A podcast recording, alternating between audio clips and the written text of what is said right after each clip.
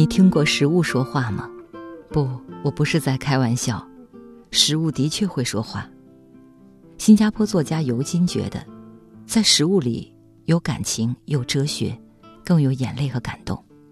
他说：“人世间的每一种食物都会说话，都在说话，唯他们说的都是无声的语言，有心人才能听得到。”在散文集《把自己放进汤里》中。尤金尝试从食物里观看大千世界，从炊烟中领悟人生道理。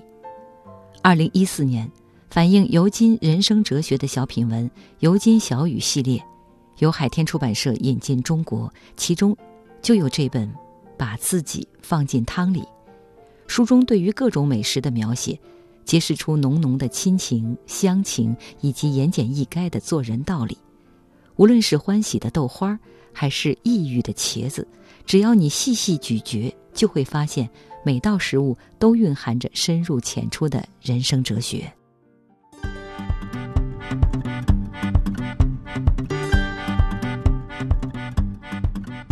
每一种食品都会说话，他们用无声的语言，有心的人才能听懂。新加坡作家尤金，从食物里观看大千世界。从炊烟中感悟人生道理，料理食物就像是料理人生，品尝美食就像品味人生。本期轻阅读，翻开尤金作品，把自己放进汤里，咀嚼餐盘中的自然馈赠，品味唇齿间的人生哲学。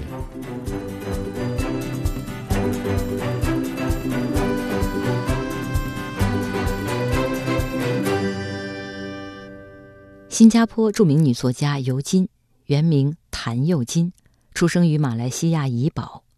尤金环游世界将近一百个国家和地区，以写游记小说见长。作品风格细腻、真实、真诚、真挚地反映了现实生活里的人、现实生活里的事。有人称他为“新马三毛”，但其实他与作家三毛有着不同的写作风格。尤金的作品不仅入选中国与新加坡的语文教材或课外读物，也入选许多大学研究生的研读本。作家细腻优美的文风如清风拂面，令读者难忘。在把自己放进汤里这本书中，尤金谈论的往往都是寻常可见的食物，比如奶茶、胡萝卜、饺子、臭豆腐等等，这些生活中俯拾皆是的食物。能被他品出别样的滋味，与其说品的是食物的滋味，不如说是生活的滋味、智慧的滋味。开篇的自序就是一篇味道清淡又回味悠长的散文佳作。文中写道：“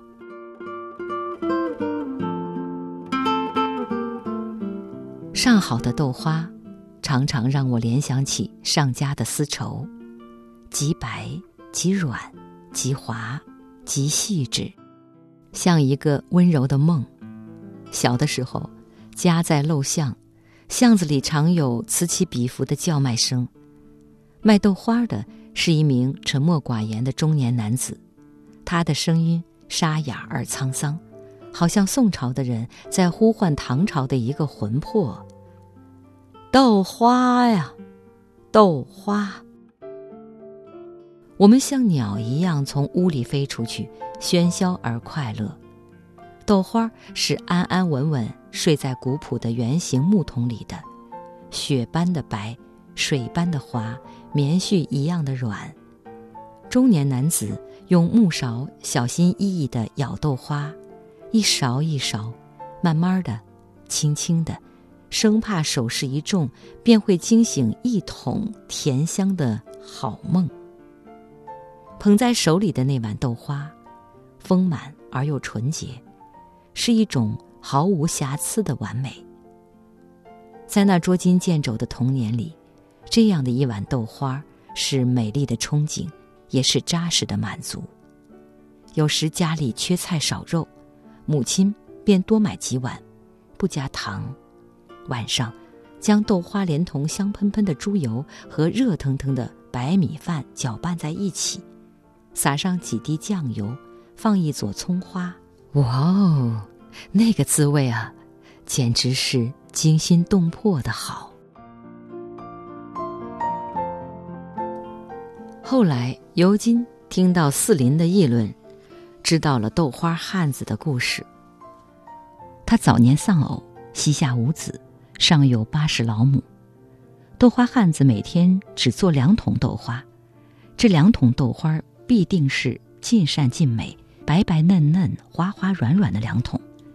卖完了就收工回家照顾老母亲。偶尔豆花做不出他所要的那种嫩滑，他就会倒掉重做，务必使这两桶豆花看起来可爱，吃起来可口，在记忆中永远风味可人。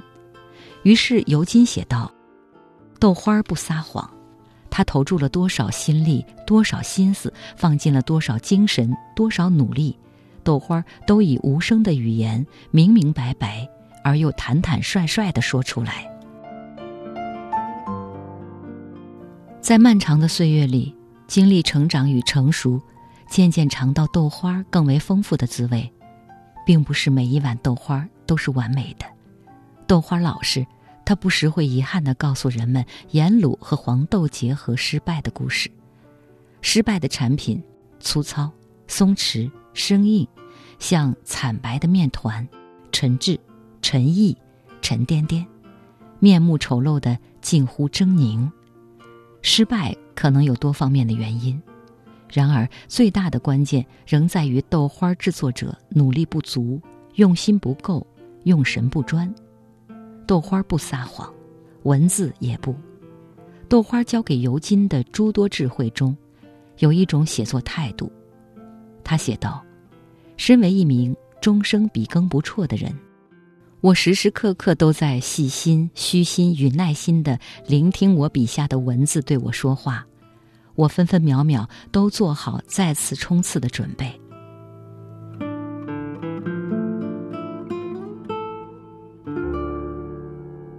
把自己放进汤里的文章，都是这样向食物细心倾听学习的作品。在《黄豆》一文中，他记录了自己为做豆浆买黄豆的经历。在一家古老的杂货铺里，他见到了堆积如山的黄豆，一颗一颗小小圆圆的，闪着橙黄的亮光。但是店员告诉他，这种圆形的黄豆是用来熬汤的，做豆浆的那种。是椭圆形的，我们没有卖。尤金想，嘿，不做一行不知一行，我居然不晓得黄豆分两种，真是孤陋寡闻。于是到了另一家店，年轻店员也说店里只卖熬汤的黄豆，没有做豆浆的。他还好心的指点尤金去菜市场买，菜市才有那种做豆浆的黄豆，在菜市。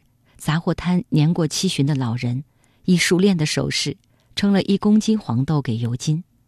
尤金接过来一看，赶紧说：“这种圆形的黄豆是熬汤的，我不要。”老人家却呵呵笑道：“黄豆就是黄豆，哪有分什么熬汤或打豆浆的？我做这门生意几十年了，还没有看过椭圆形的黄豆呢。”尤金写道：“一张脸因惭愧而发烫。”无法分辨他人语言里的沙粒和金子，原因只在于常识不足。至于不加深究，便以讹传讹，以示愚行。这样的事又岂止买黄豆呢？在信息大爆炸的今天，我们获得的信息岂止是两位店员的建议？一方面，我们获得信息变得前所未有的便捷。另一方面，在汹涌而来、浩如烟海的信息面前，如何迅速地分辨真假，找到我们需要的信息，则变得异常困难。网络谣言的产生和传播有多方面的原因，解决这个问题需要多管齐下。对于普通人来说，需要我们提升辨别谣言的能力，不信谣、不传谣，恰如尤金因为买黄豆所发的感慨那样。无法分辨他人语言里的沙粒和金子，是因为常识不足；至于不加深究便以讹传讹，则是愚蠢的行为。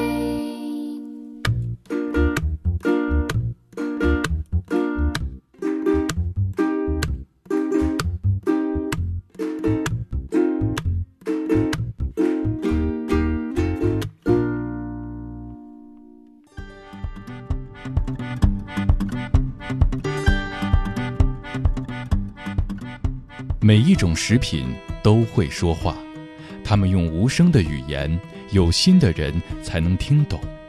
新加坡作家尤金从食物里观看大千世界，从炊烟中感悟人生道理。料理食物就像是料理人生，品尝美食就像品味人生。本期轻阅读，翻开尤金作品，把自己放进汤里，咀嚼餐盘中的自然馈赠，品味唇齿间的人生哲学。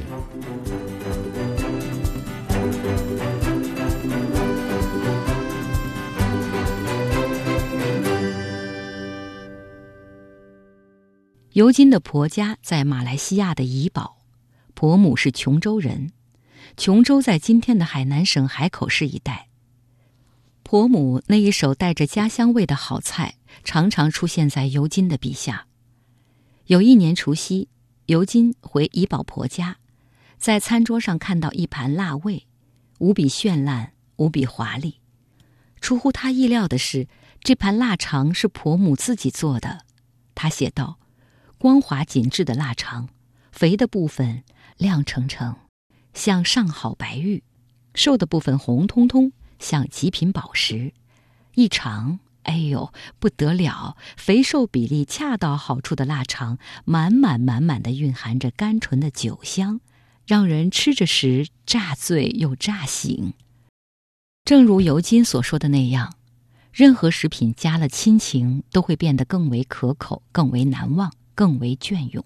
我想，每个思念家乡和亲人的读者都会懂得这种特殊的滋味。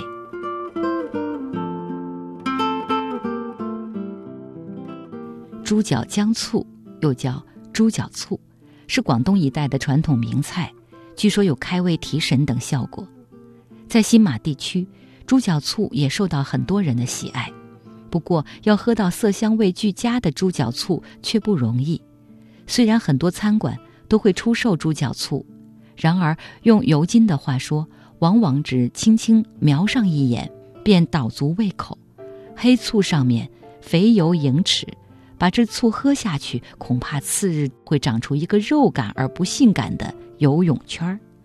味道呢，不是太甜，便是太咸；不是太酸，便是太淡，老是不对劲儿。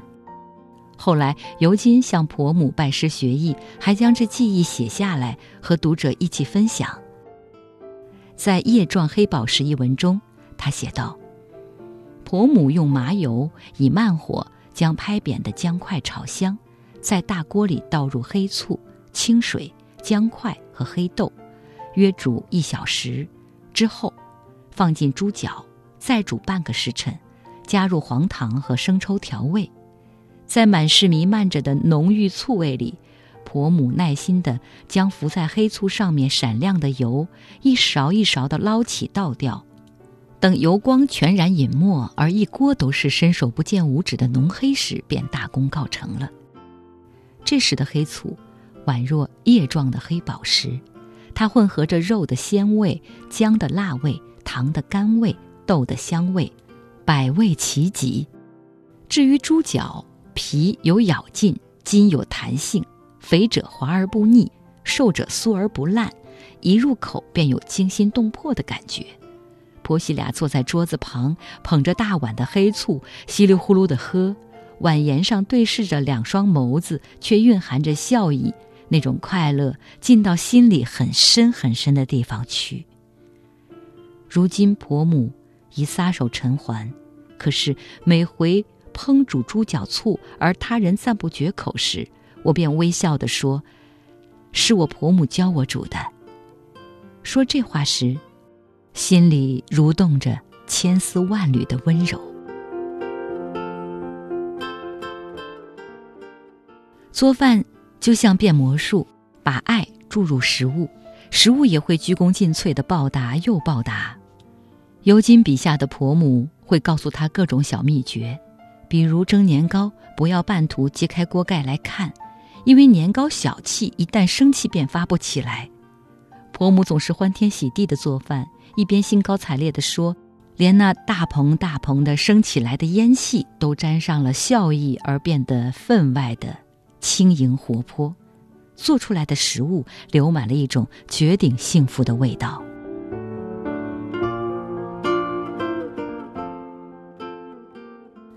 云顶高原是马来西亚著名的旅游胜地，东南亚最大的高原避暑地之一。尤金的小姑曾经在云顶高原的一家大旅馆当会计师，每隔一个月才回家一次。虽然公司为员工提供膳食，但是小姑工作繁忙，常常无暇顾及三餐。尤金的婆母担心女儿因此招惹胃病，就为她精心制作饭团。尤金新婚之际回怡宝省亲的时候，就常常看到婆母在为小姑做饭团。这种饭团色香味俱全。在饭团一文中，尤金写道。总是用自家饲养的大肥鸡熬汤，当浓汤飘出大团大团的香味儿，熏得一家人坐立不安时，婆母便熄火，把浮在鸡汤上面那层金光闪烁的黄油慢慢的捞出来，与白花花的大米相伴。这时，每一粒米都好似被夕阳千丝万缕的光裹住了，黄澄澄、亮晶晶，美不胜收。接着，伯母将浓稠的鸡汤舀入盛着米粒的饭锅中，再加入炸成微褐的小葱和翠绿的香兰叶，初以大火煮，继而慢火熬。熬煮而成的大米饭，粒粒都好似有生命般丰满而性感，晶莹而妩媚，看起来像是颗颗精致玲珑的小珍珠，偏又嚣张的泛着黄金的光彩。连那袅袅冒着的烟气，也不可一世的透着瑰丽以及的珠光宝气。做饭团必须趁热。只见婆母快速的在掌心里蘸上一点水，把热腾腾的饭抓在手里，五指一合一张，饭团雏形出成，再合起双掌，稍稍搓揉，一球结实的、饱胀的、浑圆的饭团便完美的立于掌上了。那饭团酥而不油，香可食骨，每一球都沉甸甸的，极有分量。为公务分身乏术的小姑，只要随时吃上三几颗，便可免去挨饿之苦了。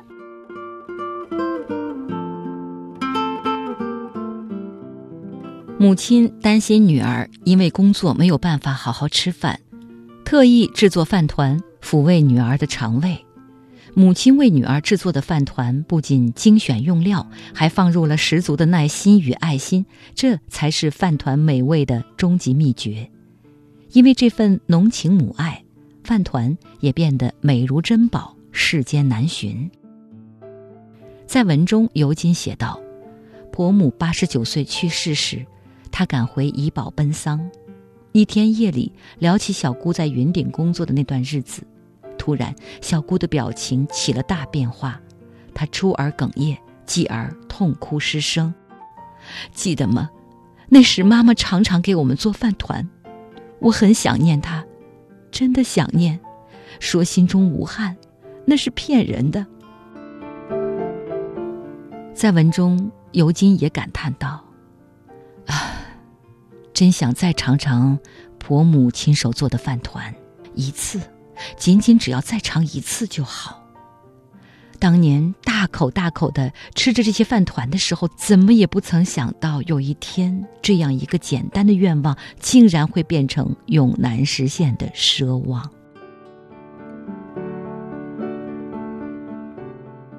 忙忙碌碌的人们，总是以为来日方长，没有想过终有一天再见变成永远的告别。想念的人，想念的味道，值得我们好好珍惜，及时品味。也许有一天我们终将分别，可是那人那味道，能够在漫长的岁月里温暖我们的心。正如尤金所说的那样，桌上以亲情为原料烹煮而成的那道主食，其实是足够我们细细咀嚼一辈子的。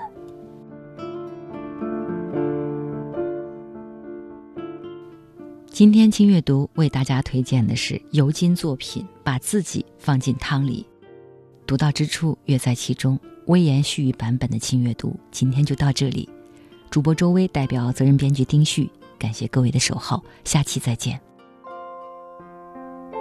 春风亲吻我，像淡淡淡淡汤，水面小蜻蜓，跳跳哒哒哒哒，点点头。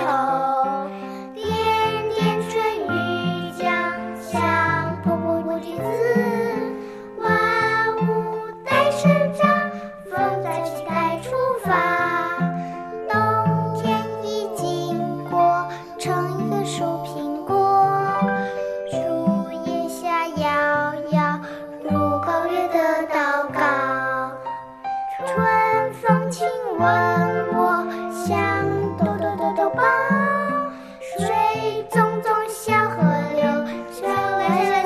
过头。